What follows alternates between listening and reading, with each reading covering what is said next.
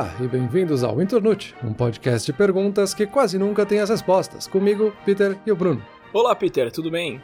Peter, trouxe uma perguntinha hoje aqui, ó, simples. Pergunta de sim ou não, pergunta fácil. Mas antes de eu te passar a pergunta, me diz aí, tu viu algum comentário, alguma coisa que a gente tem recebido essa semana? Já que a pergunta é só sim ou não, então a gente tem tempo aí para falar de comentários, porque depois o episódio acaba rápido, pelo visto. Uh, a gente recebeu um comentário bem interessante aqui do Diogo. Tava conversando com ele sobre o episódio de se é popular é ruim. E ele trouxe um ponto de vista bem interessante aqui, de que às vezes dá aquele orgulho, assim, de ser a primeira pessoa a apresentar alguma coisa para alguém, né? De tu ser a pessoa que vai introduzir a outra naquele universo, uma coisa que tu acha super legal e que não é popular. Mas tem o outro lado também, né? Que ele fala que ele também gosta muito quando algo se populariza, né? Uma coisa que ele gosta se populariza. Porque aí isso acaba dando a oportunidade dele ter acesso a mais coisas daquele conteúdo. E da outra forma, né? Quando tem outras coisas que se popularizam, dá a possibilidade dele ter acesso àquilo também, né? Ele deu até o exemplo do Witcher, né? Que ele gostava muito do Witcher 3, do jogo. E depois que o jogo se popularizou, ele descobriu justamente que tinha livros e que depois saiu a série e tudo. E mesmo a existência do livro ele só descobriu porque o jogo se popularizou ao ponto de o livro ganhar relevância também, sabe? Então achei isso bem interessante, assim, esse ponto de vista de que, por mais que tenha aspectos negativos aí da popularização, tem muitos aspectos positivos também, né? Pô, legal esse comentário do Diogo, legal também que ele ouviu o episódio sobre ser popular e comentou usando um exemplo que a gente utilizou num outro episódio, que foi o de adaptação de livro e, e filme e tal. Interessante. Beleza, então a pergunta para hoje é a seguinte, Peter. A gente vive numa bolha.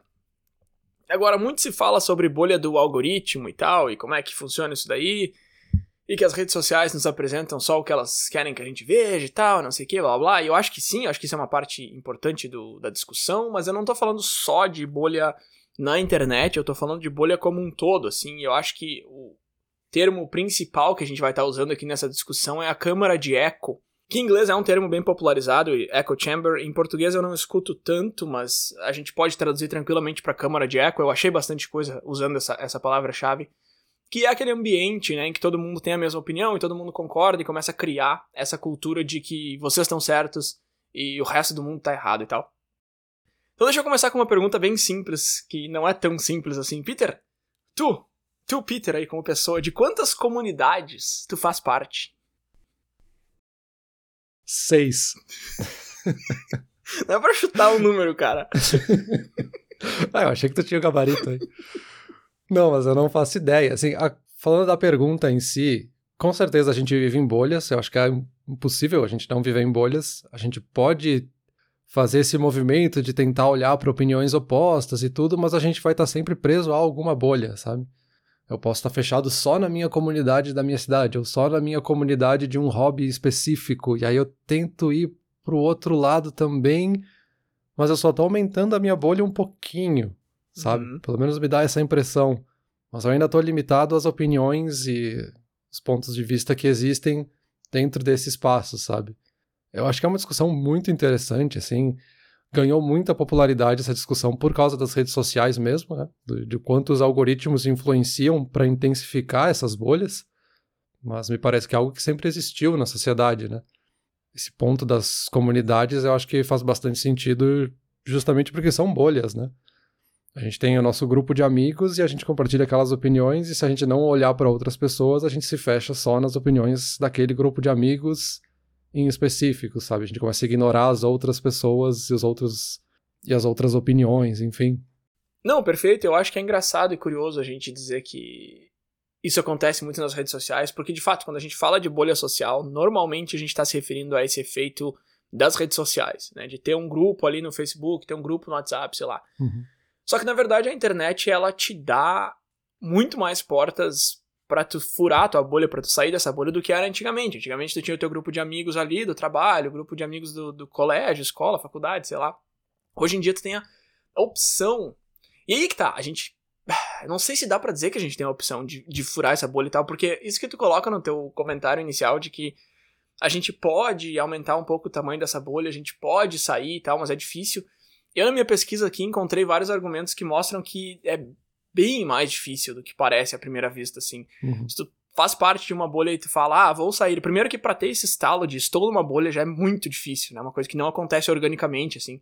Segundo, que tu decidir por vontade própria querer sair dali é um negócio que provavelmente também não vai acontecer. E conseguir sair dessa bolha também é muito, muito difícil. E isso é uma coisa que eu acho muito interessante, assim, quando a gente olha de fora certas coisas, a gente pensa como é que tal pessoa acreditou nisso, como é que tal pessoa caiu nisso. E quando a gente tá dentro, a gente não percebe nem o que tá acontecendo com a gente, assim. Mas vamos, vamos por partes. É, quando eu te perguntei quantas comunidades tu faz parte, eu, eu, comecei perguntando isso porque essa pesquisa me abriu os olhos, assim, pra, pra quantidade mesmo de comunidades, entre aspas, que a gente faz parte. se tu me perguntasse isso há uma semana atrás, eu ia dar uma resposta tipo a tua, assim, um número meio pequeno, meio chutado, assim, sei lá, cara, tem a minha família, os meus amigos, escola, é, tipo ex-colegas, faculdade e tal. Mas na verdade a gente faz parte de centenas, se não milhares de comunidades, assim, tu, tu mesmo já é uma comunidade em si, assim. Aí tu tem, sei lá, tu e tua esposa, ou namorado, ou namorado, enfim. Daí tem tu dentro da tua família. Só que aí não é só, ah, a minha família é uma comunidade. Sei lá, tu, teu pai e tua mãe são uma comunidade, mas aí se entra um tio já é outro, entendeu? Porque tu pode ter um overlapping de membros, assim. E tu começa desde de, de tu sozinho até a comunidade país, até a comunidade religião, que, enfim, passa pelas barreiras de, de país, até a comunidade mundo, né? O mundo é uma comunidade, dependendo de como tu olha, assim. Então é um negócio muito gigante, assim, e, e aí um exemplo emblemático disso é aquela história dos grupos de WhatsApp, assim, né, que sempre tem aquele meme do, ah, se, se teus amigos não têm um grupo de WhatsApp sem uma pessoa chata, tu é essa pessoa chata, porque todos os grupos de amigos têm um segundo grupo sem a pessoa chata, e tá, isso é só uma piada, mas isso de ter vários grupos com pessoas semelhantes é uma coisa que acontece muito, assim, e eu tava pensando, eu tenho grupos, vários grupos com pessoas parecidas, onde a conversa nesses grupos é completamente diferente e não só o conteúdo, mas o tom. Uhum. Sabe? Então eu tava pensando, eu e tu aqui, um exemplo mesmo, a gente tem, sei lá, a gente tá em vários grupos em comum, a gente tem os ex-colegas da faculdade lá, a gente tem o meu grupo ali dos padrinhos de casamento, e eu e tu mesmo, a nossa dinâmica, a nossa relação nesses grupos já é um pouco diferente, sabe? Por exemplo, no, no grupo do, dos ex-colegas da faculdade, lá a gente se zoa, a gente tira com a cara um do outro.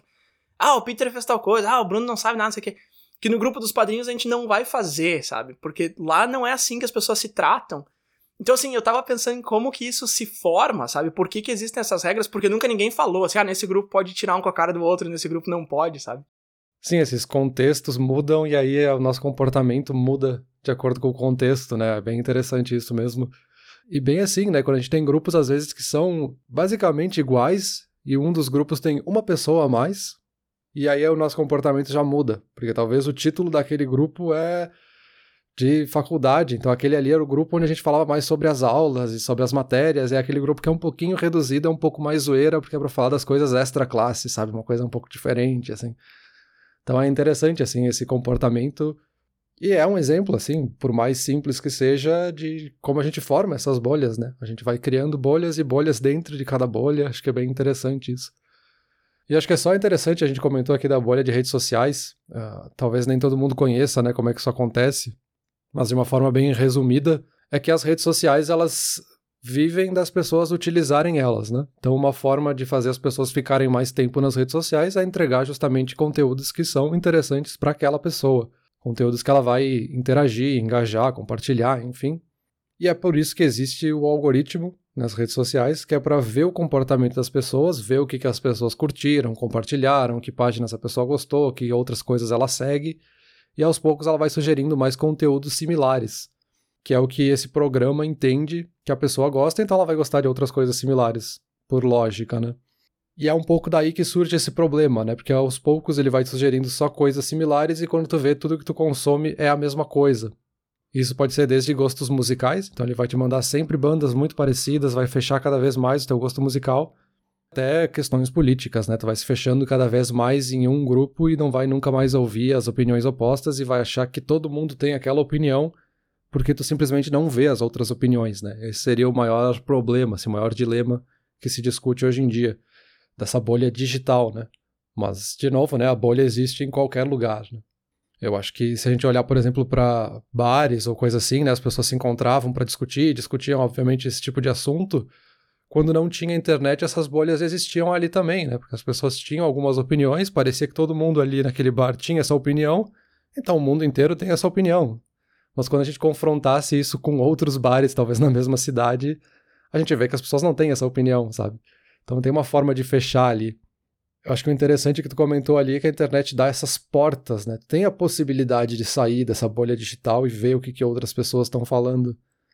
Então, de certa forma, o acesso para sair da bolha é maior. Mas a gente também não faz isso, né? Porque é confortável ficar na nossa bolha. Então, existem vários motivos pelos quais a gente não faz isso, na verdade. Eu acho que o conforto é uma das palavras-chave, assim. Só que quando a gente tá falando do conforto de ficar numa bolha, a gente ainda não chegou muito nessa discussão de se bolhas são nocivas ou são uma coisa boa, assim. Mas olhando, olhando ainda nesse conforto, assim, e pegando aqueles exemplos que a gente estava falando ali dos, dos, amigos e tal, e a gente se comporta da mesma maneira que. Então a gente tem o um grupo ali de ex-colegas da faculdade, a gente já está formado há 10 anos, mas ali naquele grupo a gente ainda conversa como se a gente estivesse sentado lá na mesa do restaurante da, da universidade.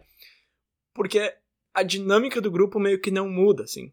E isso é muito interessante, porque o que, que acontece aí? Vamos pegar esse exemplo. A gente tem, sei lá, seis pessoas naquele grupo essas seis pessoas já são pessoas bastante diferentes do que elas eram na época da faculdade. Porém, quando uma pessoa muda, a dinâmica do grupo segue a mesma. Então aquela pessoa meio que se força a, em momentos de interação com aquele grupo, ser daquele jeito que ela era há 10 anos atrás. Então aquele clássico exemplo de quando tu encontra um amigo da escola e tu vira um babaca total, assim. Tipo, tu é um cara super legal, eu sempre gosto de conversar com o Peter e tal, mas aí quando ele tá com fulano, ele vira um babaca. Oh, desculpa. E tô botando teu nome só de exemplo aqui. Eu nunca. eu nunca vi esse comportamento em ti, mas é um comportamento que eu já vi em várias outras pessoas. De repente, até em mim também. Espero que não babaca, mas assim, que a gente vira a pessoa que a gente era há 10 anos atrás, que não necessariamente é uma coisa boa ou não. E de repente, nenhum de nós dois é mais aquele babaca, sabe? Mas quando a gente tá junto, a gente é, porque a dinâmica do grupo não mudou. E aí o grupo meio que ele segura quem tu é, assim. E nesse exemplo que eu tô citando de um grupo da faculdade que tem no WhatsApp, não é um grande problema, sabe? A gente conversa ali, sei lá, duas, três vezes por mês, e aí a gente tem conversas que a gente tinha lá atrás, do mesmo jeito que a gente tinha lá atrás, então a gente se xinga, a gente se ofende, que é uma coisa que hoje em dia eu não faço mais com, com outros círculos, mas ali eu ainda faço e tal. Mas aí não, não é muito problema, assim. Mas se fosse um grupo, sei lá, de pessoas que eu realmente vejo todo dia, que a gente trabalha junto, que a gente ainda estuda junto, esse grupo vai me segurando e vai mantendo e vai me forçando a não mudar, sabe? Ele, eu, eu preciso ainda ser quem eu era quando eu conheci esse grupo, porque senão eu vou cair fora do grupo. E aí uma coisa que eu queria te perguntar, assim, como uma pessoa que já mudou de cidade algumas vezes, que já morou fora e tal, a gente conversou bastante sobre isso em outros episódios. É uma coisa que tu já percebeu em ti, assim, organicamente, porque tem muito aquele papo de, ah, viajar sozinho ou morar fora nos ajuda a descobrir quem a gente é. E eu sempre concordei com isso, mas eu nunca fiz essa ligação, assim, do, ó, oh, agora eu tô fora da minha bolha, eu preciso estar tá fora da minha bolha, uhum. então eu não sou o Bruno da faculdade, eu não sou o Bruno da escola, eu sou o Bruno Bruno, sabe? Sim, sim, é, é perceptível, assim, quando a gente começa a formar outros grupos de fora da nossa bolha original, vamos dizer assim, que a gente muda o nosso comportamento, né? A gente tenta encontrar justamente a nossa posição social dentro daquele grupo, né? Que é diferente porque tu entra num grupo, vamos supor que é um grupo que já está formado, tu tem que achar aquele espaço vazio onde tu vai preencher essa parte do grupo, né? Então tu vai achar uma posição que às vezes é diferente. Talvez naquele grupo não existe essa brincadeira de se ofender e coisa assim. Então tu não vai entrar com isso porque talvez tu nem conseguiria fazer parte do grupo se tu tivesse esse tipo de posição. Uhum.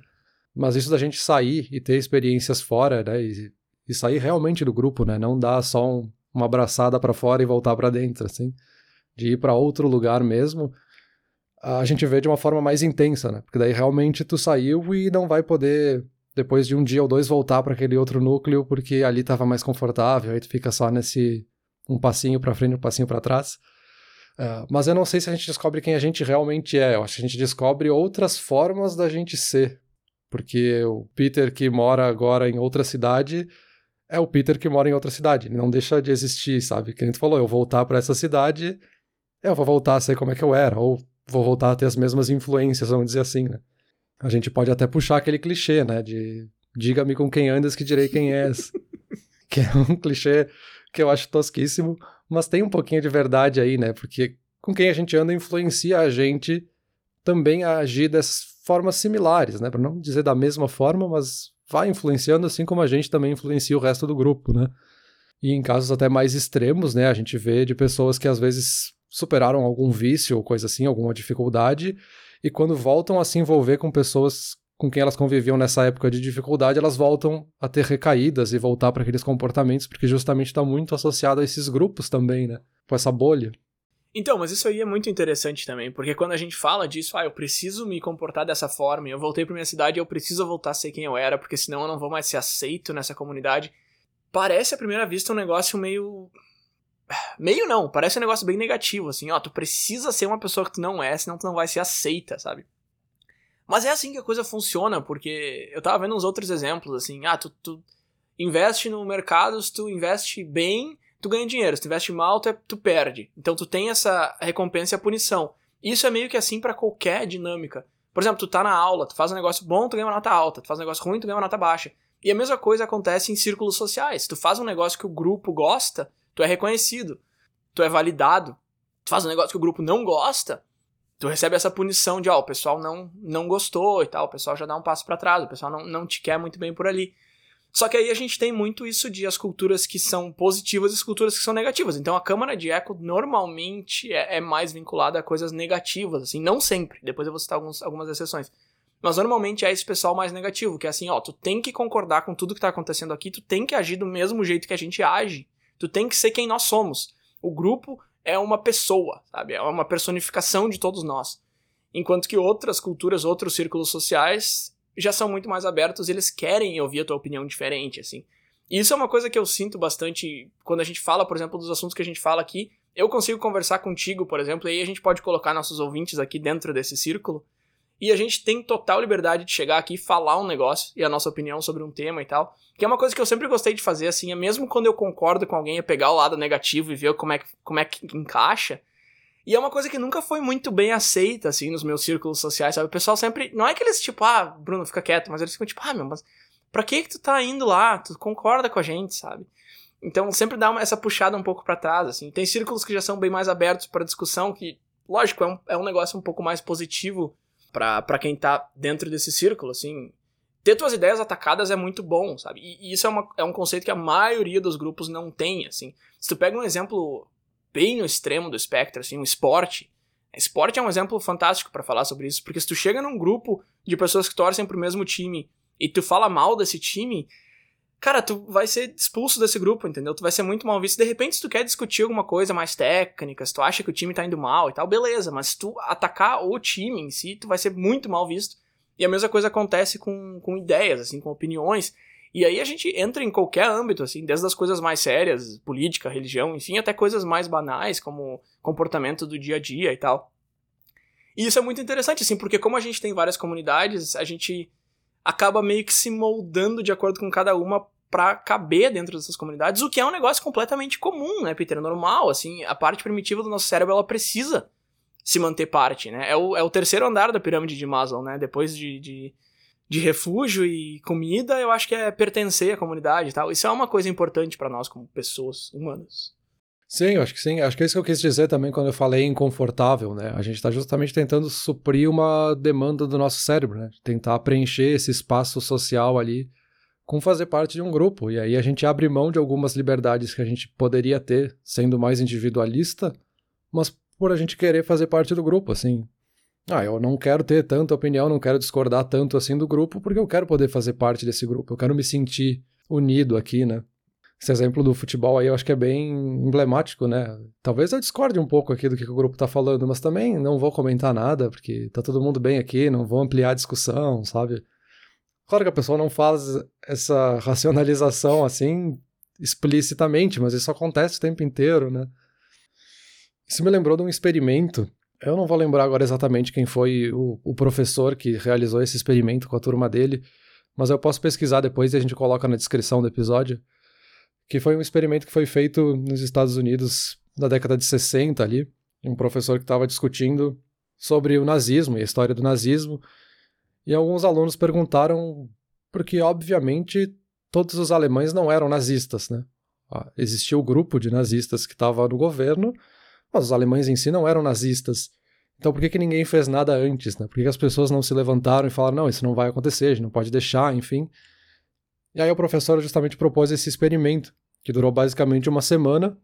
E no primeiro dia ele disse: olha, para a gente ter certeza que não vai acontecer outra coisa desse tipo, a gente tem que se unir, a gente tem que colocar regras, tem que ter disciplina aqui, para a gente ter em mente que sempre que tiver alguém que sair da linha de pensamento estiver errado, a gente vai se unir, vai lá e vai contra essa pessoa. e deixou as pessoas com isso na cabeça. No segundo dia ele falou: olha, acho que pra gente aqui saber que tá em grupo, pra gente poder se identificar, a gente tem que ter um símbolo. Então a gente vai sempre bater no peito aqui para mostrar que a gente é desse mesmo grupo, que a gente pensa igual e tudo. Beleza. Terceiro dia, ele chegou lá, olha, acho que quando a gente perceber que tem alguém que tá meio estranho, fugindo do pensamento, a gente tem que tirar ela do grupo logo, punir ela para ela não fazer parte aqui, não atrapalhar o nosso ideal, que é maior do que qualquer coisa. Então a gente tem que aqui proteger a sociedade e tudo. E aí, óbvio, a gente olhando agora, claramente ele está criando um movimento nazista dentro da turma dele. E isso aconteceu rapidamente, assim, dos alunos expulsando da sala outros colegas que tentavam falar, tá, mas o professor está fazendo algo errado aqui. Já tiravam fora. E aí outras pessoas que talvez tinham uma opinião oposta ficavam quietas porque não queriam entrar na briga. Outros achavam que, ah, nem vale a pena, é só um negócio aqui da sala de aula, deixa assim. E nisso, quando o professor viu, tinha professores de outras turmas que estavam entrando nisso, tinha alunos de outras salas que estavam entrando nisso, e isso foi um espaço de cinco dias, sabe? Foi uma semana só o experimento. Ele teve que chegar na sexta-feira e falar: olha, isso aqui eu fiz de propósito, vocês estão todos entrando aqui num discurso nazista. Ele mostrou justamente um discurso de Adolf Hitler, que era exatamente o mesmo discurso que ele tinha pregado em sala de aula, e esse choque fez com que as pessoas percebessem o que ele estava criando ali, né? Esse movimento. E aí, claro, foi um experimento meio extremo, assim, mas mostra um pouco o quanto a gente prefere abrir mão de algumas individualidades para poder pertencer a um grupo maior, achar que a gente tem um ideal maior, sabe? E isso acontece para movimentos grandes, mas também acontece para pequenas coisas no dia a dia. Né? Eu até achei que você tinha comentado o experimento que chama The Stanford Prison Experiment. Eu não sei se você já ouviu falar. A gente coloca o link aqui. Tem um filme no Netflix bem bom. Ah, sim que me lembrou bastante, assim, que é basicamente isso também, numa universidade, ele dá poder, separa, metade dos alunos vão ser os policiais, metade vão ser os prisioneiros, e meio que ele deixa a Bangu, assim, e tá, no primeiro dia o pessoal tá levando na brincadeira, no segundo tá de boa, no terceiro a galera já tá torturando, já tá fazendo, assim, um negócio absurdo, e a galera vai junto, assim, e é aquela história do pensamento de grupo, né, o group thinking, que um cara tá fazendo, todo mundo tá fazendo, e tu não quer ser diferente, tu faz também, negócio que tu nem faria sozinho, assim, jamais, e isso me lembrou daquela citação famosa, né? Do, se tu tivesse vivido na Alemanha nazista, tu seria nazista. Que o cara, até no, no, no, nesse seriado novo do Netflix aí, How to Become a Tyrant, o primeiro episódio é justamente sobre Hitler. E um estudioso, não lembro se é um homem ou uma mulher, mas alguém fala isso, assim. Se tu tivesse vivido lá, tu, tu faria parte do, do partido também. Porque, claro, a gente que olha de fora, que nem eu falei lá no começo, assim, tipo esses cultos, essas coisas super específicas, assim, que a gente olha de fora e pensa, ah, mas como que alguém vai fazer parte disso? E não é tão difícil de entender, não, assim. Esse, esse, exemplo do esporte é muito interessante porque eu consigo me ver muito, assim, quando eu era mais novo, que eu acompanhava muito esporte, essa ideia do, ah, a gente ganhou. Né? Isso é uma coisa que o pessoal que assiste esporte sempre fala, uhum. assim. Não é, ah, o time para quem eu torço ganhou, não é meu time ganhou, é a gente ganhou. A gente foi vitorioso hoje.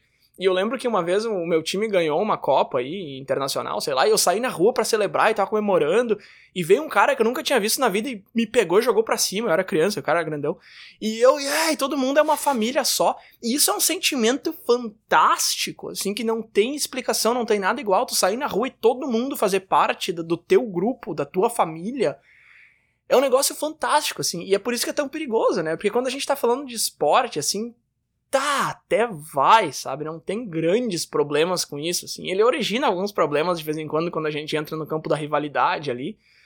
Mas o negócio de tu ter a cabeça fechada no esporte e tal não é um grande problema, assim. Se tu torce pro São Paulo, não tem problema nenhum de tu nem cogitar torcer pro Palmeiras, sabe? Mas esse mesmo comportamento acontece em várias outras coisas, assim. E aí é que, e aí é que começa a ficar mais problemático, né?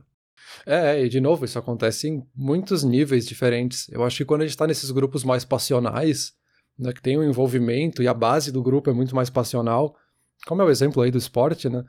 A gente começa a afetar até o nosso viés de confirmação, né? Porque a gente quer que aconteça exatamente aquilo, porque a gente sabe que o nosso grupo adoraria isso, por mais que ninguém do grupo esteja próximo. No, mesmo no esporte mesmo, tem comportamentos que são interessantes das pessoas assistindo o mesmo jogo de futebol, com a mesma narração, o mesmo juiz, mesmo tudo acontecendo. E por eu ser de um time e tu ser de outro, tu vai interpretar o jogo de outra forma, sabe? Tu vai dizer, ah, ali o juiz errou, olha ali que tá roubando, e o outro lado vai dizer, não, ele fez exatamente certo, é isso aí. E aí acontece o mesmo lance ao contrário ali com o outro time, e aí já a opinião é oposta, sabe? Então a gente fica buscando o nosso viés de confirmação em prol do grupo, né? Sim, sim. E tu nem percebe, né? Tu falou que ele roubou aqui, mas ali ele fez certo. Às vezes tu até sabe, assim, que tu tá meio que puxando pro teu lado, mas a maioria das vezes tu nem percebe, assim. E esse negócio da rivalidade é o seguinte, assim como o teu cérebro, a parte mais primata ali, gosta muito de pertencer, ele precisa pertencer, ele também entende que o outro cara é o rival. E aí esse rival em comum é uma coisa que qualquer ditador, qualquer tirano aí faz muito bem, né? Que é, ah, esse aqui é o nosso rival. Então, para voltar no exemplo do Hitler ali, como que ele juntou todo mundo numa causa só? Ele falou que a Alemanha tinha um problema, né? Que é esse grupo aqui. Esse é o nosso rival. E isso é muito importante para o próprio grupo em si não se dividir. Porque se tu não tem um rival, é capaz de daqui a pouco uma pessoa estar tá contra a outra. Mas se tu tem um rival, a gente tá focado neles. Uhum. E quando tu fala que tu é do outro lado, essa parte mais primata do meu cérebro entende que tu tá me dizendo assim, ó, eu não pertenço ao teu grupo, eu sou rival.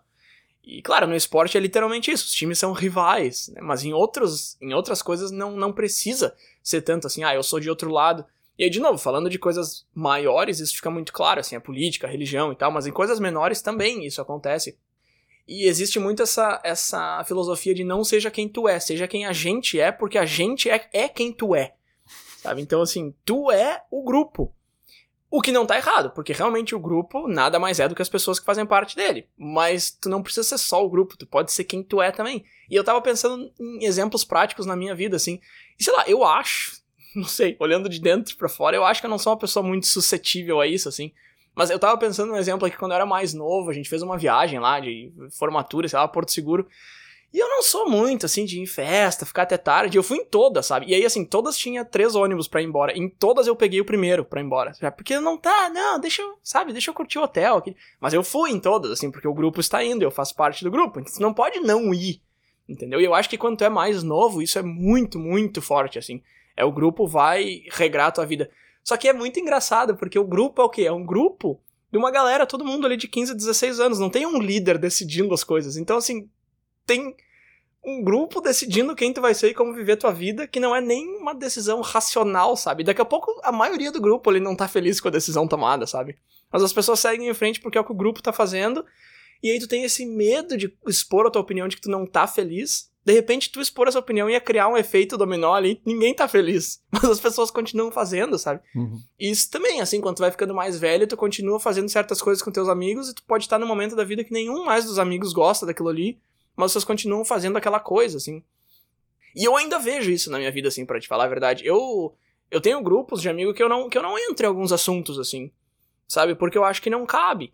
Essas coisas mais de opinião mesmo, de filosofia, de o que que tu acredita, como é que tu vê as coisas. Isso é uma coisa que eu não converso com quase ninguém, assim. E, e outras coisas mais banais, assim. Tipo, eu parei de tomar cerveja faz tempão já. Eu ainda tomo, mas, tipo, ah, eu tomava todo final de semana, agora eu tomo, sei lá, uma vez a cada dois meses, não sei. E é uma coisa que a maioria dos meus amigos, se eu comento isso, eles, sabe, torcem o nariz, ficam tipo, ah, por quê, meu? Ah, xinga, sabe, faz, zoa e tal. Tem um pouco daquele negócio do negativo, assim, quando tu tem um hábito negativo, tu quer ver todo mundo em volta de ti fazendo também pra tu não se sentir tão mal, né? Porque, ah, todo mundo faz, uhum, então é uhum. tranquilo. Mas tem um pouco isso também, assim, de ver as pessoas querendo melhorar a vida. Tipo, eu comecei a acordar às seis da manhã e ir pro trabalho de bicicleta. Tem gente que fala, ah, que legal. Tem gente que já fala, ah, meu, pra... ah, não, que isso? Tu tá andando de bicicleta todo dia, meu. Ah, vai fazer, vai, compra um carro, sabe? Então, assim, eu vejo isso na minha vida, assim. Só que eu, eu tenho outros grupos, eu tenho outras pessoas com quem eu posso conversar e tal, mas eu acho que pessoas com menos grupos ou pessoas um pouco mais suscetíveis podem. Eu caí nisso total, assim, há pouco tempo, naquele negócio da GameStop lá. É um, é um grupo que se junta para investir e tu não tem a mínima dúvida de que o teu grupo tá certo e que o grupo rival tá errado. E tu entra naquilo ali, assim, até hoje, já faz seis meses isso, e eu tenho certeza absoluta que a gente tá certo e o resto tá errado. Só que, enfim, eu não entrei com os dois pés, assim, eu não fui com tudo, mas eu vi relato de gente que vendeu a casa para investir, porque com certeza a gente tava certo. Uhum. E, sei lá, assim, já faz seis meses e até agora não, não deu em nada, assim. Então, de repente, de repente a gente. Só que olha como, olha como eu fico relutante de ir contra o grupo, assim. Tipo, ah, de repente a gente não tava certo, mas sei lá, eu não ah, não sei, eu ainda fico meio assim, sabe? Então é muito essa, essa, esse pensamento de grupo, assim. Porque ele te oferece algo que tu precisa, sabe? Esse grupo te traz para dentro e tu não quer sair. Mesmo que tu perceba que tu tá preso exato. ali dentro, tu não quer sair dali.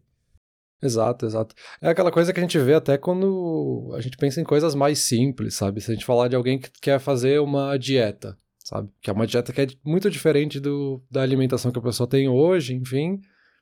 E uma das dicas é justamente tu mudar o teu ambiente porque ele vai te influenciar a manter a dieta que tu já tem.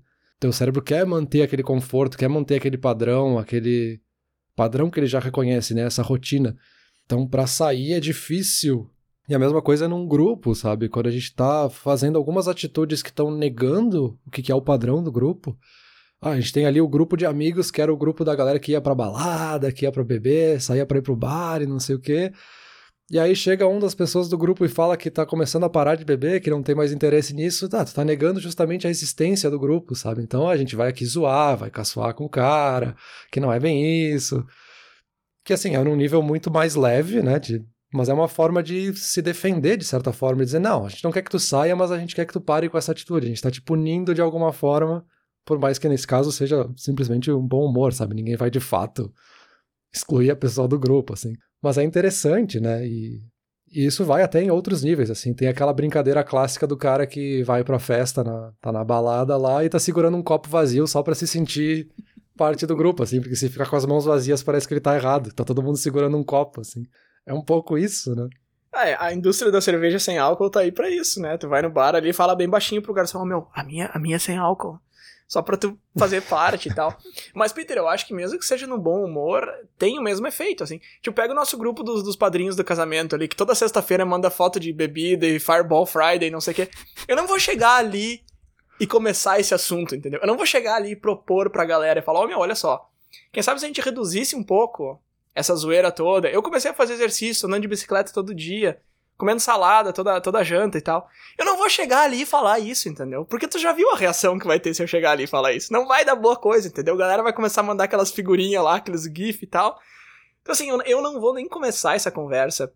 Só que aí eu tô falando aqui como se eu fosse a vítima. Ai, olha só, eu queria conversar e as pessoas não, não querem me ouvir. Eu faço isso também, cara. Todo mundo faz isso. Eu tenho um amigo que decidiu experimentar ser vegano por uma semana eu não bati palma e falei boa, boa sorte. Eu fiquei incomodando ele, entendeu? E, e aí eu tava pensando pra esse episódio aqui, por que que eu fiquei incomodando ele? Meu, por quê? Por quê? Porque eu não sou vegano, aí eu vou... E isso é uma coisa tão ridícula, cara. Isso é uma coisa que eu vejo muito forte, assim, em coisas que são muito mais importantes do que experimentar ser vegano por uma semana, por exemplo, sabe? Só que aí também eu faço isso eu não, não é uma coisa que eu faço o tempo todo, assim. Se tu me fala que tu vai fazer alguma coisa diferente e tal, normalmente eu vou dizer, pô, legal. Até inclusive pra esse amigo meu eu falei, eu perguntei pra ele como é que foi e tal, pedi umas dicas e tal, porque minha médica também falou que eu preciso reduzir um pouco na carne vermelha. Então, no lado mais sério da coisa, eu não, eu não faço muito isso, assim. Mas nesse exemplo eu fiquei incomodando ele um pouco. E eu fiquei pensando um pouco, assim, por que, que eu fiquei fazendo isso? Porque, de fato, eu tô nessa câmara de eco aqui, eu tô nessa bolha de carnívoros. Então, assim, ah, quem é vegetariano tá errado. E quando tu tá dentro dessa bolha, assim, isso eu acho que é uma, uma coisa muito importante. Quando tu tá dentro de uma câmara de eco, quando tu tá dentro de uma bolha dessas, qualquer coisa serve para validar o teu argumento. Qualquer anedota, qualquer palhaçada.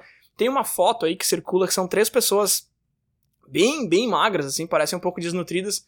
E a legenda é alguma coisa tipo, ah, esses são os, os nutricionistas que apoiam o veganismo e tal. Primeiro, eu não sei nem se é verdade, eu não sei nem se eles são nutricionistas que apoiam o veganismo.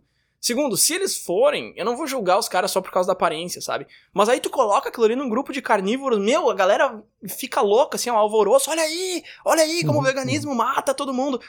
E aí eu me lembrei muito daquele exemplo da água, né? Que o cara bota uma corrente toda enferrujada e fala: olha aqui o que a água faz com ferro, enferruja, imagina o que, é que não faz contigo. Todo mundo que já tomou água morreu. Tipo, meu, tu pega qualquer coisa e tu consegue transformar num argumento quando tu tá numa câmara de eco, sabe? Claro que esse exemplo da água é uma piada, né? Mas o exemplo dos, dos veganos ali é um negócio bem, bem emblemático disso, assim. Sim, sim, acho que é um exemplo até de como a gente cria grupos para se proteger, sabe? A gente vê que surgiu o grupo dos veganos e o oposto não é o grupo de todas as pessoas que não são veganas se unindo contra os veganos, sabe? É só uma reação automática de, cara, ele é vegano, mas isso é diferente, é estranho. Eu quero fazer parte, tá, eu não quero fazer parte dos veganos. Então agora eu tô parte do grupo de pessoas que é contra os veganos que não é necessário, sabe? Se não te afeta na tua vida, tu não precisa fazer parte de um grupo contra. Mas é uma reação até natural de estranhamento, assim, não é do meu grupo fazer isso. Eu acho que o meu grupo faria o contrário. Então eu vou aqui reagir com uma posição contrária, sabe? Aí é que tá, não é necessário, é necessário, não deveria ser necessário, eu acho, mas é necessário. Porque tem esse ataque ao diferente muito forte, né? Eu uhum. tô nessa bolha aqui de carnívoros, eu acho que vegetariano tá errado e tal, mas se eu tento colocar minha cabeça para fora da bolha, eu só tomo porrada, assim. Se eu vou tentar falar com um vegetariano, aí tem todo aquele outro movimento do outro lado. Assim. Não tô falando que o carnívoro não faz isso, que o carnívoro tá certo, o vegetariano tá errado. Não é isso, tá? Eu não tô. Eu não tô fazendo conceito de certo ou errado, até porque essa é uma discussão bem mais profunda aí de animais e tal. Mas aí vem, ah, não, porque quem come carne é assassino, porque se tu tivesse que matar tua própria vaca, porque olha aqui a foto desse porco. Tipo, calma, cara, tipo, eu não vou conseguir ter uma discussão eh, com nenhum dos dois lados, sabe? Se eu, se eu sentar para conversar com uma pessoa que é vegetariana e tal, beleza. Mas se eu tentar entrar num grupo cujo principal artefato ali é essa crença que as pessoas, todo mundo deveria ser vegetariano e tal, eu não vou conseguir ter uma conversa aberta, sabe? E é isso que acontece na Câmara de Eco, assim, a Câmara de Eco é um grupo social formado em volta de uma doutrina e não formado em volta de alguma outra coisa. E aí tu não pode criticar essa doutrina porque quem tá lá dentro sabe, inconscientemente que seja, que quando essa doutrina some, o grupo se esvai junto, porque o grupo é a doutrina. Então tu não pode entrar ali. E aí isso é o que eu vejo muito forte na política, assim, e, e não vou entrar em muitas é, específicas aqui, mas uma coisa que eu vejo muito claro, assim, por exemplo, o Brasil e os Estados Unidos têm uma diferença bem grande que é o SUS, né, que é o um negócio de saúde único e tal. E aí esse acesso à saúde universal aí é um negócio que aqui no Canadá a gente tem também, a maioria dos países desenvolvidos tem e tal. E é um negócio que nos Estados Unidos eles não têm. E aí se tu pega o pessoal mais da direita, assim, tu não consegue ter essa conversa de dizer, ó, oh, eu acho que vale a pena, olha aqui os custos e tal. Tu vai ver o quanto que tu é descontado de seguro na folha, é menos do que tu pagaria em imposto e tal. Só que não consegue ter essa discussão, sabe? E eu tô falando da direita, mas a esquerda é, é do mesmo jeito, assim, tu não consegue chegar e dizer, ó, oh, isso aqui tá errado, isso aqui tá certo, porque é o pacote, entendeu? Se tu quer fazer parte da direita, se tu quer fazer parte da esquerda, tu precisa aceitar todas essas, essa lista inteira aqui, pacote inteiro, assim, ó, se tu quer fazer parte da direita, tu tem que aceitar com tudo isso aqui, se tu quer fazer parte da esquerda, tu tem que aceitar com tudo isso aqui. E de repente eu não quero aceitar tudo que um dos dois lados tá dizendo, entendeu? Só que aí, pega um exemplo assim, se tu tá numa guerra, tu tem que ir ou pra um lado ou pro outro, ou sair. Você não pode ficar no meio sendo atacado pelos dois lados. Então tu tem que se identificar com um dos dois lados. Mesmo que tu não concorde com tudo, tu começa a procurar argumentos que vão de encontro àquilo ali, que mostra que, não, de repente tá certo, de repente era eu que tava errado. E dali em questão de semanas, meses, tu já aceitou tudo daquele lado, sabe? E eu acho que isso é uma coisa que acontece muito e que eu acho bastante problemática. E eu não tenho ambição de mudar isso, assim, eu não acho que isso vai mudar. Mas eu não quero que os meus círculos sejam uma réplica disso, entendeu? Eu não quero estar num círculo onde, ó, tu tem que aceitar tudo que a direita diz, tu tem que aceitar tudo que a esquerda diz. E aquela, aquela ladainha, né, de que política não se discute. Meu, política é uma palavra que vem do grego que significa. O que significa exatamente? Significa relacionado com grupos sociais que integram a polis. Ou seja, me compete, entendeu? É, é, de mim. Então esse negócio de política não se discute, eu acho um negócio ridículo, assim. E eu tenho grupos onde eu consigo discutir política, religião. Eu tenho um casal de amigos que tava conversando comigo sobre astrologia, e eu cheguei bem direto e falei para eles, cara, eu não acredito em nada disso. Mas me mostra. Me diz, me diz como é que tu entende isso, me diz como é que funciona. E isso eu acho fantástico, e isso é uma coisa que a gente não consegue ver no macro. Tá? Tu não tem um grupo grande explicando um negócio para um outro grupo grande que não aceita, mas que tá disposto a ouvir e tal. É uma discussão que não acontece, sabe? Mas acho interessante, porque aí entraria justamente o papel social da política, sabe? Ou qual deveria ser o papel social da política. E, e de certa forma da democracia também, da gente justamente poder botar a cabeça para fora do nosso da nossa bolha para conversar com as outras pessoas, tentar chegar ou num consenso ou até tentar passar a pessoa pro outro lado, mas de uma forma saudável, sabe? Da gente ter uma discussão e falar, olha, eu acredito que o melhor pra gente fazer é X, o outro lado vai dizer, não, eu acredito que é Y, Pode ser que nessa discussão todo mundo vá para o X, todo mundo vá para o Y, pode ser que você chegue na solução Z. Mas essa, esse deveria ser o papel justamente da política, né? Claro que aqui a gente poderia falar em excessos, em maus usos da política, em maus usos das ferramentas democráticas, enfim.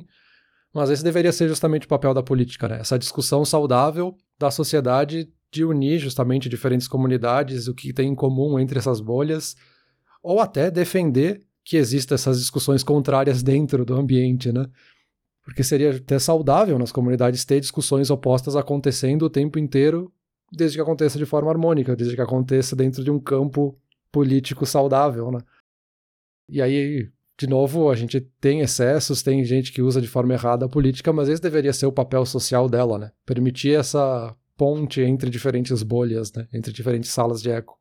Tá, deixa eu, deixa eu só voltar ali, que agora eu falei, ah, não, porque daí a direita não aceita, se tu fala do... Primeiro, deixa eu deixar bem claro que eu tava falando da direita um pouquinho mais extremista aí dos Estados Unidos, eu não tô falando de Brasil nem Canadá quando eu falo de SUS e tal, porque nos Estados Unidos eles não têm, Brasil e Canadá a gente tem. Como eu falei antes, eu também acho que o outro lado do espectro faz a mesma coisa, tá? Então eu vejo muito essa discussão, assim, de novo eu tô falando mais de América do Norte, eu não tenho acompanhado muito política no Brasil, vou ser bem sincero contigo, eu acompanho bem mais aqui Canadá e Estados Unidos. E eu vejo muito a galera, de novo, um pouco mais do extremo, assim, da esquerda, que ataca muito o capitalismo e fala que tá completamente errado e tal. E eu já acho que é o melhor sistema econômico que a gente tem e eu não consigo ter essa discussão com um grupo que não acredite nisso. Eu não consigo chegar pros caras e mostrar, eu não consigo falar de meritocracia, porque aí sempre vem herança e não sei o quê. Então eu não consigo ter uma conversa mais direta no ponto. E aí eu tô falando dos dois lados. Eu, eu peguei um exemplo para cada só. Eu peguei o um sistema econômico aqui para a esquerda, eu peguei o sistema único de saúde lá para a direita. Só para atacar os dois lados, porque eu acho que os dois são culpados nisso. Também não acho que a galera que fica no meio é o iluminado aí que sabe tudo. Também não acho isso. Eu acho que a política é um espectro, né? E, e, tu tá no espectro, assim, querendo ou não, a não ser que tu não saiba nada, assim, tu é uma criança, tu chegou agora, tu realmente não entende nada e beleza, aí tu tá fora, mas tu entende alguma coisa, algumas opiniões tu tem, tu tá em algum lugar nesse espectro, assim, querer dizer que tu não tá, ou que tu tá exatamente no ponto zero, ali no meio, no axis x e y, eu acho que isso não existe, eu acho que isso não é uma coisa muito saudável, assim, eu acho que isso é um pouco mais... Tipo o cara que tu citou lá no exemplo antes, lá, do professor, que o cara começa a perceber que as coisas estão erradas, mas ele fica quieto porque, ah, é melhor ficar quieto, sabe? E aí, né, cabe a cada um, assim, de repente tu não quer se envolver e tal, eu entendo isso, assim, mas também não tô dizendo que... No fim das contas, ninguém tá certo, e nem eu, nem eu, tá? Vou deixar bem claro, nem eu tô certo em nada, mas, uh, mas acho que é... É que, é que falar de política é complicado, né, Peter? Uma coisa que eu já falei em outro episódio, assim, eu vou dizer de novo, se tu quiser me ligar aqui depois do episódio, ou se algum ouvinte viesse mandar uma mensagem, eu teria uma conversa completamente aberta sobre política, não tem problema nenhum com isso, apesar de não estar acompanhando muito no Brasil, mas eu acompanho aqui e tal, e eu tenho minhas opiniões e tudo. Mas eu não vou aqui abrir um programa que centenas de pessoas vão ouvir e ficar falando um monte de coisa, porque. Olha que eu já falei um monte hoje, mas enfim, é aquela coisa de que a pessoa escuta o que ela quer, né? Daqui a pouco alguém que é ou da esquerda ou da direita vai ouvir isso aqui vai achar que eu sou do lado oposto. Eu, em momento nenhum, tô fazendo menção aqui de para qual lado eu vou. Então, se alguém ouviu alguma coisa nesse sentido, já fica bem claro que ouviu o que queria ouvir, porque não é isso que eu tô falando. Eu tô justamente falando que nenhum dos dois lados parece muito disposto a participar dessa, dessa conversa e tal, desse, desse, dessa discussão. Mas enfim, vamos lá, Peter, deixa eu defender um pouquinho aqui para fechar o episódio essa câmera de eco e, e, essa bolha e tal, porque a gente atacou, atacou e realmente eu acho que é uma coisa negativa, eu acho que te puxa para baixo, eu acho que tu fa faz parte de um círculo que tá disposto a te ouvir, a mudar, tu vai ser uma pessoa melhor e tal, tu vai perceber onde estão as tuas falhas, tu vai conseguir evoluir como uma pessoa de fato. Mas eu acho que a câmera de eco tem suas vantagens também, não? Tu não acha que tem alguma coisa positiva aí desse lado? Acho que de certa forma sim, né? Vai depender do ponto de vista que a gente colocar. Porque justamente sair da nossa bolha vai até naquela ideia de pensar fora da caixa, sabe? É justamente sair do espaço onde tu tá para chegar numa opinião nova, aprender coisas novas. É só assim que tu vai conseguir coisas novas de fato. Né? Preso na tua bolha, tu vai ficar sempre alimentando o mesmo, né? Mas tem aspectos positivos que a gente até, de certa forma, pincelou aí na conversa, né? De justamente poder pertencer a uma comunidade, reforçar esse sentimento, tem toda a parte emocional de fazer parte do grupo. Sabe, não fazer parte de nenhuma comunidade, tu seria basicamente um sociopata, assim.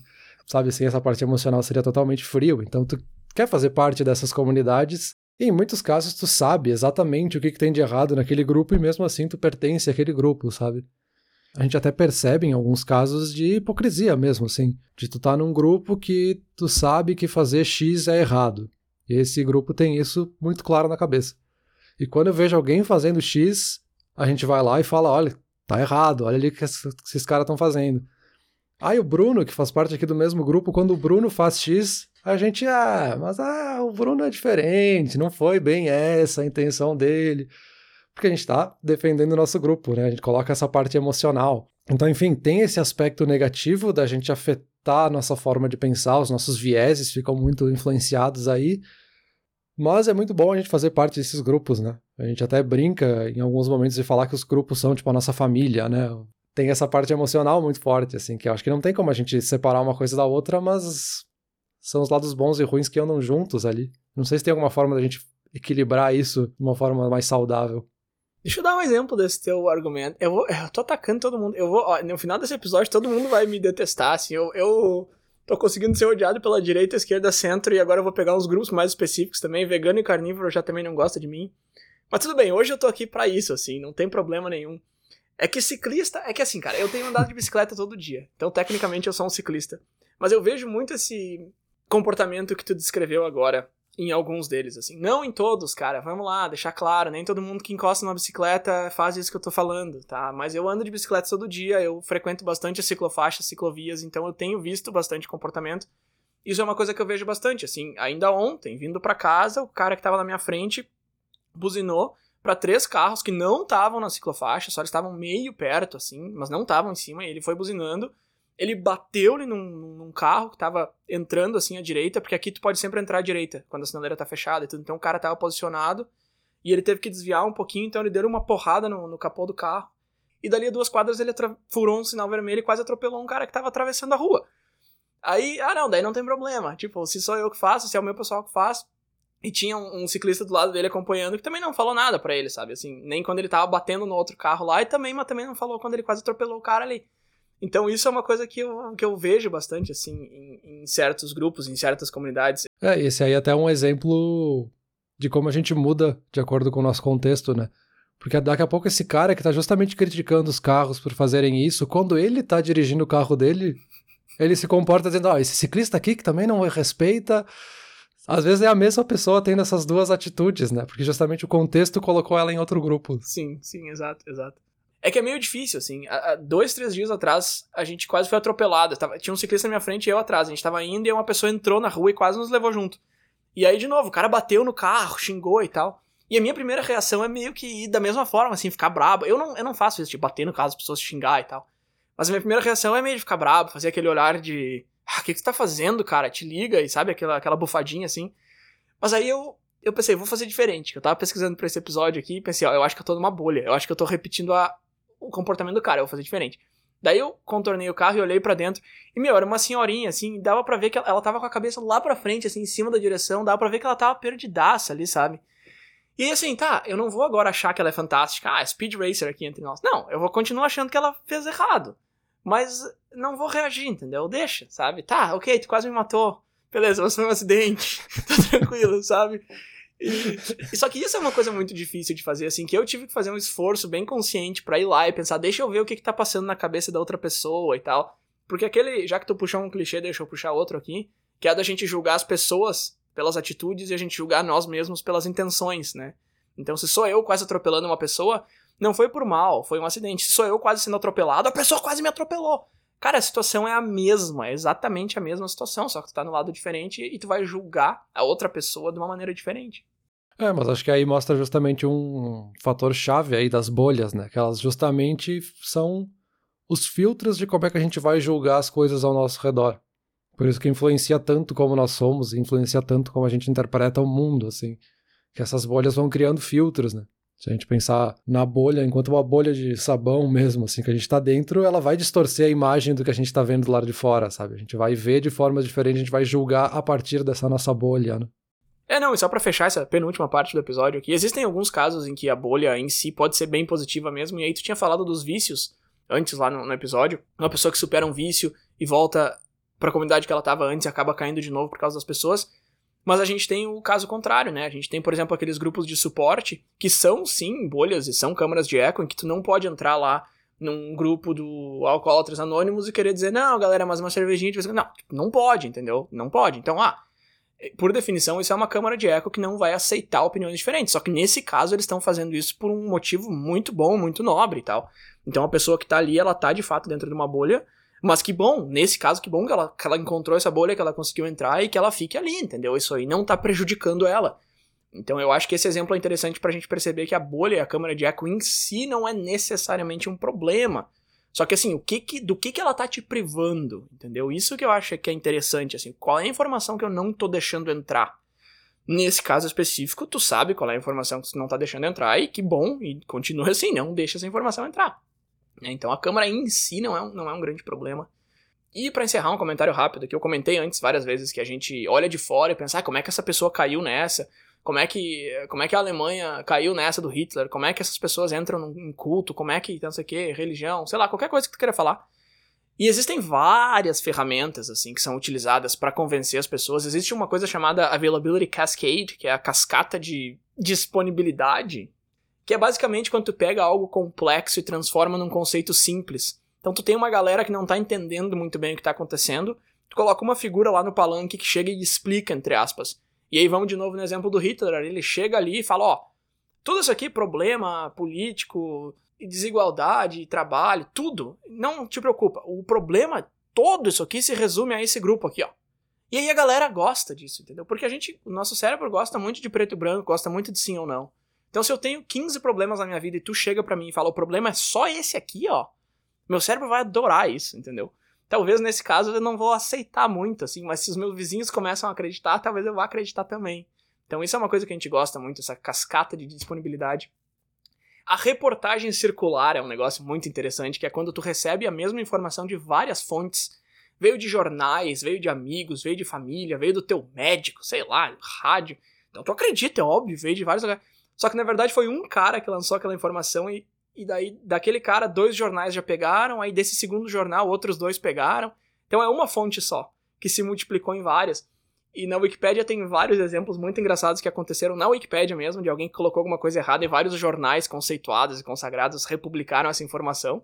Então tem um exemplo que eu peguei aqui que é do Quati, que um cara comentou que o Quati também é conhecido como tamanduá brasileiro, que não é. E essa informação saiu em vários jornais super famosos, assim, saiu no The Independent, Daily Express, Metro, Daily Telegraph, Daily Mail, saiu num livro publicado por uma universidade, saiu em, em papers universitários em vários lugares. Então, de novo, tu olha que, tá, o apelido do Quatieta Manduá brasileiro saiu em toda a mídia, saiu na universidade, saiu em tudo. Mas na verdade foi um cara que botou errado na Wikipedia, entendeu? Foi dali que saiu, não foi disso tudo. Então isso chama reportagem circular, que é quando a mesma informação chega em ti de várias fontes, mas na verdade é uma fonte só. Isso ajuda bastante a te convencer de alguma coisa que na verdade tá errada. E tu compra aquilo como certo. Tem o falso consenso, né, que é achar que todo mundo pensa igual a ti. Isso é uma coisa que a bolha do algoritmo faz muito bem. Tu descreveu lá no começo como é que ela funciona nas redes sociais, e aí o falso consenso é muito bem consagrado aí pela, pelas redes sociais. Tu entra no teu Facebook, todo mundo acredita naquela mesma coisa. Não, não é todo mundo. Os teus amigos acreditam naquela mesma coisa, né, mas ele te mantém pensando que todo mundo, todo mundo acredita naquilo. E o último que eu tinha na minha lista aqui, a gente já falou bastante, que é o pensamento de grupo, e aí eu tinha aquele exemplo do Stanford Prison Experiment, que um cara começa a fazer uma coisa que os outros não fariam, mas todo mundo começa a fazer aquilo e todo mundo começa a fazer aquilo, enfim, tu tem que fazer aquilo porque tu é parte do grupo.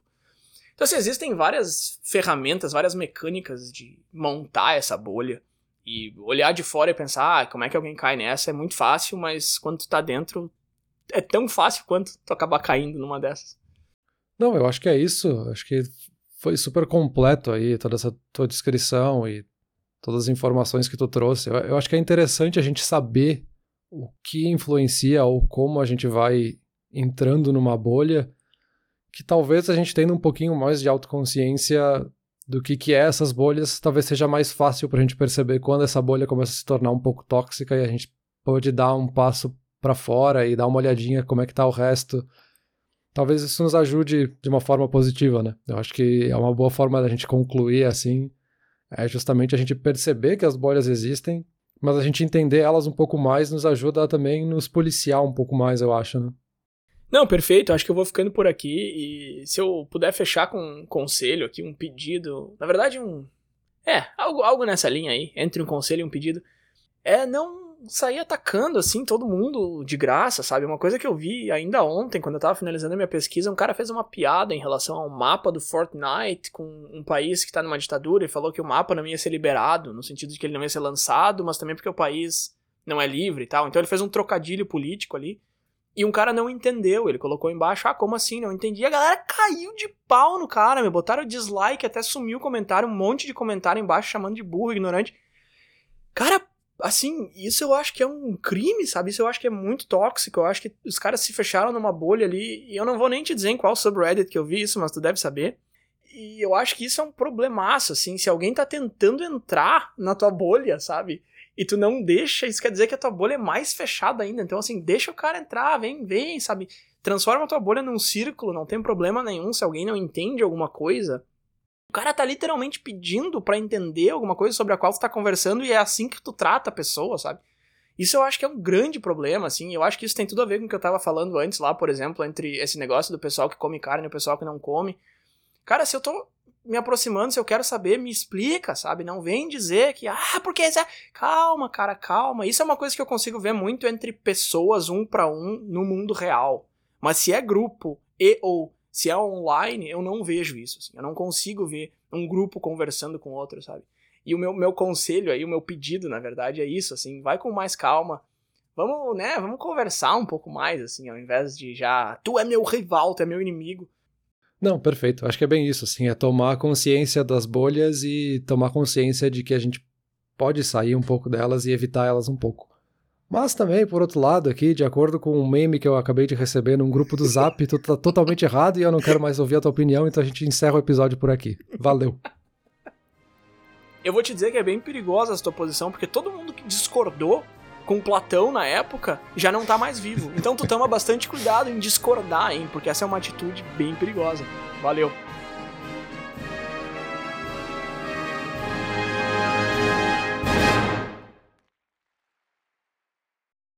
Olá ouvinte. Se você gosta do Inturnute, não deixe de compartilhar nas redes sociais e de seguir no Spotify ou no seu aplicativo de podcasts favorito. E se você quiser compartilhar a sua resposta para a pergunta da semana, é só enviar uma mensagem. Muito obrigado e até o próximo episódio.